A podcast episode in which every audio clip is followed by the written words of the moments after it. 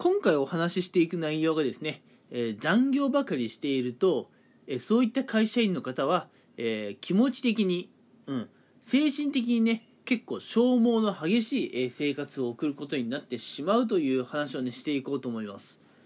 もうね日頃から残業しまくっている方はなんとなくねこんなことわかるかもしれませんがうん。あのー、土日ね仮に週休2日でちゃんと土日休めていたとしても、うん、日頃からね残業をするっていうことが当たり前になっているそういう生活を送っている方はなんかね週の頭、えー、月曜日から元気がなかったりね、えー、あるいはね、えー、週の半ばもう水曜日くらいでものすごく疲れ切ってしまったような顔をしているそんなことありませんかね、え皆さんの周りにはどうでしょう？そういう方、え、いらっしゃらないでしょうかね？うん。あの、残業をする。うん。これだけを聞くと、多くの方がね、残業代入りそうだし、いいじゃん。うん。お金持ちになれるじゃん。とかね。あるいはこう、純粋にね、仕事熱心だねって思うかもしれません。うん。そういう仕事熱心なところをちゃんとね、アピールしていると、まあ、将来ね、えー、昇進とか昇給とかありえるんじゃないの？っていうふうにね、思うかもしれませんがね。うん。ただあの今回お話ししていきたいのは残業なんてねあのあんまりするもんじゃないんですよっていうところをお話ししていこうと思います。うん、というのも本来であればねどの会社でも定時っていうものはあると思うんですよ。うん、あのこの時間になったらねお仕事終わりっていう。うん、で会社員っていうのはその時間までじゃ全力で頑張ろうその時間まで全力でね走り切ろうそう思えるから一日一日を頑張れるわけですよ。うん。もう毎日ね、残業することを、うん、これがね、当たり前っていう風になっていると、ぶっちゃけその日一日の、まあ終わりというかね、ゴールが見えないので、あの、終わりのないマラソンを毎日毎日やっているようなもんなんですよ。これはかなりね、厳しいものがあるかなと思います。うん。そうですね、まあちょっと陸上競技で例えると、うん。あのー、ちゃんとね定時で帰れる、うん、そういう仕事っていうのは短距離走みたいなもんです、うん。えー、まあ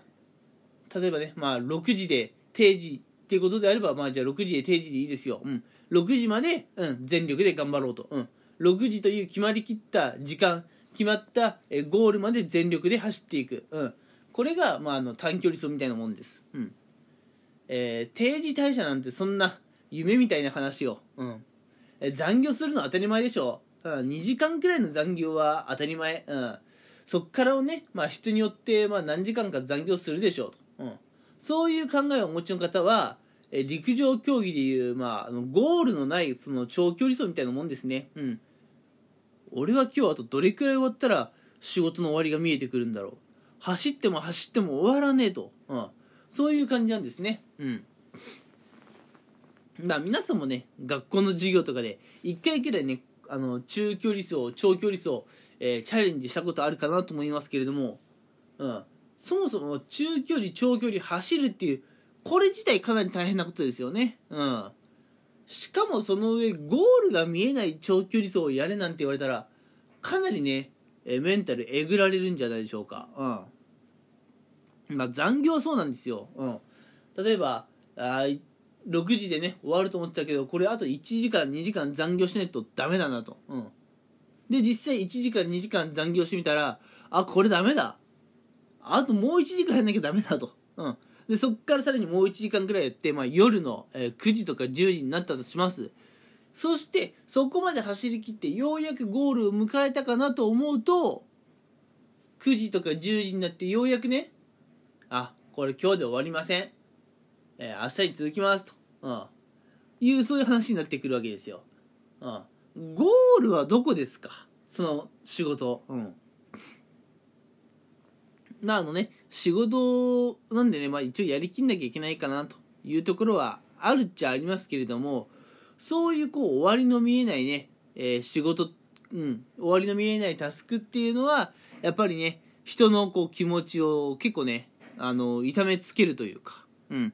かなりきついものがあるんじゃないかなというふうに思います。うん、でここでね、うん、やっぱ考えてもらいたいのは、うん、あのまずね日本人はもう少し、ね、周りの方に頼ったらいいんじゃないかなと思うところがあってうん。まあ自分一人でやんなきゃいけないってね抱え込んでしまうともっともっとね精神的にきついものがあるので、うん、仕事にせよね何にせよもう少しね周りの方にこう SOS をね気楽に投げてもいいんじゃないかなと思います、うん、そうじゃないとね本当にゴールが見えてこないです、うん、なんで、ね、普段残業していてもう残業ばっかりのね生活嫌だという方はこう上司に相談するなり同期にねと仕事手伝ってもらうなり少しね SOS をね投げるというところもね、えー、視野に入れつつ、えー、やってもらいたいなというふうに思います。うん。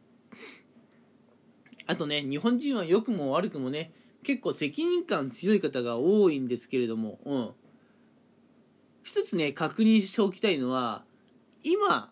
あなたがやっている仕事は本当にあなたじゃなきゃダメですかと、うん、そういう話もねちょっと最後しておこうかなと思います、うん、日本人はこう上司に与えられたいわば上から降ってきた仕事を全部自分でやんなきゃいけないっていうねそういうなんか変な責任感を持ってしまうところがあるんですよ。まあ、責任感が強い。うん。これ自体は素晴らしいことだと思います。うん。これは素晴らしい。うん。ただね、うん。あの、中には、上司がね、なんかあまりしっかり考え、考えないでね、うん。あの人に任しとけばいいかと。適当にね、仕事を割り振ってるケースもあります。うん。その場合ね、これ本当に俺じゃなきゃダメかな。俺よりももっと早く帰っているような人いるけど、うん、定時以外帰っているような人いるけどあの人でもできる仕事だよなと思うのであればやっぱねそういう仕事っていうのは誰がやるべきなのかっていうのをねちゃんと見極めていかないと、えー、あなたの仕事は永遠終わらないですよ。うん。なんでね、まあ、残業はね極力やっぱね避けていきたいものです、うん、そうもしないとねやっぱりあなたの人生っていうのはちょっと幸せにはねなってこないかなと思います。うん。じゃあどうやって残業を減らすかってところで、まあ、仕事を効率的にやるっていうのはあるんですけれども今あなたが抱えている仕事は本当にあなたがやらなきゃいけない仕事ですかっていうのをね今一度、えー、考え直してほしくて、うん、もしねいやこれ俺じゃなくてもいいなと思うのであれば周りのこと周りのね方にね相談して、えー、周りの方に仕事を手伝ってもらうというねこういったところも必要になってくるかなと思います。うん。日本人はねやっぱ周りの方に甘えるのが結構苦手というか下手なんですよ、うん、これは良くない、うん、責任感強いのはいいんだけどうーんまあね全部全部自分で抱える、うん、それがかっこいいかって言われると違うね。はい。ということで、えー、残業ばっかりしてるとね、えー、結構気持ち的にね、うん、もう疲れ切ってしまうところがある、うん、そうなるとねやっぱり人生は全然楽しいものにはならないので、うん、必要に応じてねどんどん周りの方に SOS を投げるということもね皆さん日々の生活でやってほしいところなんです、うん、え今日もね、えー、お仕事の方いると思いますが、うん、お仕事の中でね、えそれ本当に自分じゃなきゃダメかなっていうのをね今一度しっかりね考えながら仕事をしてほしいなというふうに思います。はい。それでは今回はこの辺にしたいと思います。聞いてくれてありがとうございました。